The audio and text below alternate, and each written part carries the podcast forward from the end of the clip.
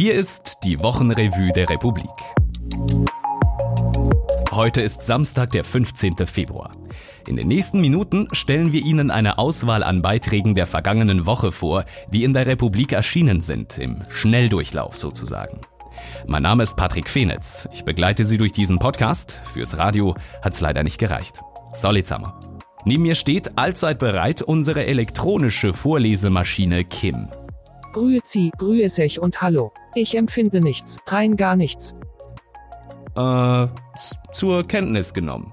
Diese Woche sagen uns meistens schlaue Leute, meistens schlaue Dinge.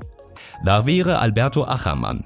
Er ist Rechtsprofessor, Präsident der Anti-Folter-Kommission und meldet Bedenken an an der Art, wie einer französisch-schweizerischen Doppelbürgerin der Pass entzogen wurde.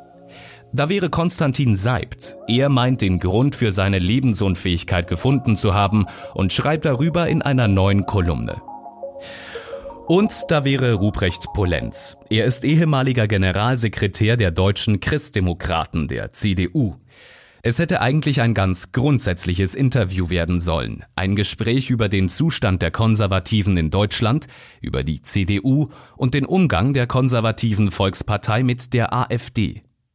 Aber mit der Wahl in Thüringen Anfang Februar ist das Interview noch viel grundsätzlicher geworden. FDP-Mann Kemmerich gelingt die Ministerpräsidentenwahl unter anderem mit Stimmen der rechtspopulistischen AfD.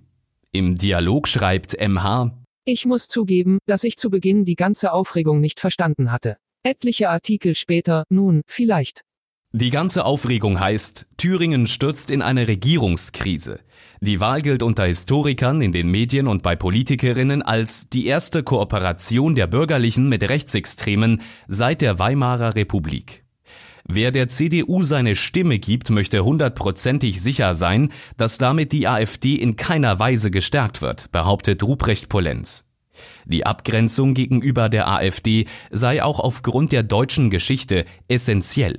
Zitat alle Erfahrungen, die zur Verfügung stehen, zeigen, dass Einbindungsstrategien gegenüber faschistischen Bewegungen nicht funktionieren.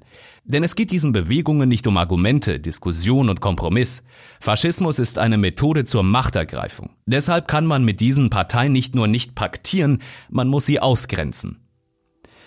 Sollten Sie das Interview mit Ruprecht Polenz in voller Länge lesen, werfen Sie auch einen Blick in den Republik-Dialog mit durchaus wohlüberlegten Kommentaren der Leser.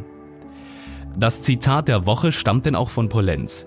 Dass jemand demokratisch gewählt worden ist, macht ihn noch nicht zum Demokraten.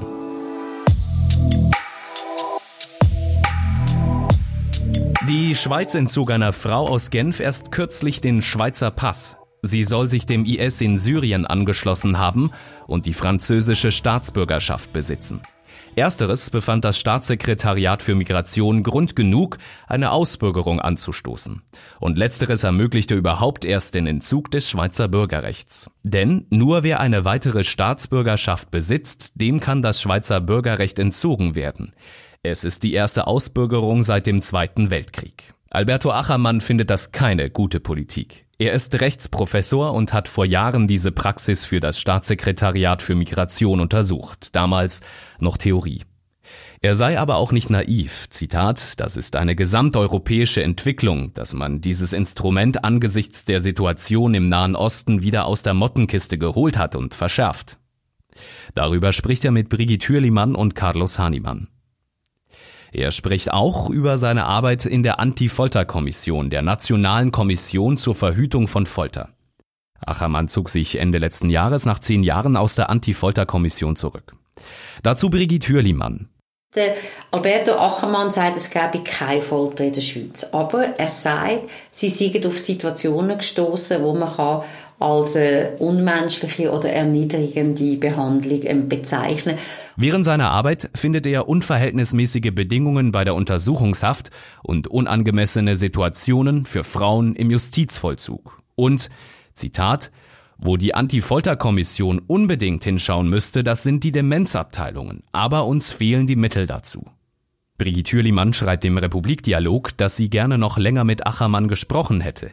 Einzelne Themenkomplexe würden nur angetippt und sollten zu einem späteren Zeitpunkt noch einmal aufgenommen und vertieft werden.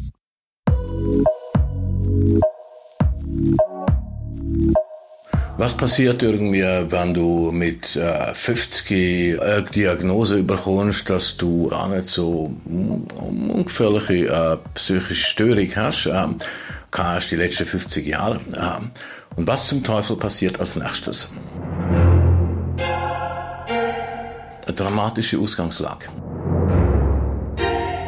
Das ist Konstantin Seibt. Es ist der Prolog, der Grund, die Ausgangslage, der Anfang zu seiner neuen Kolumne.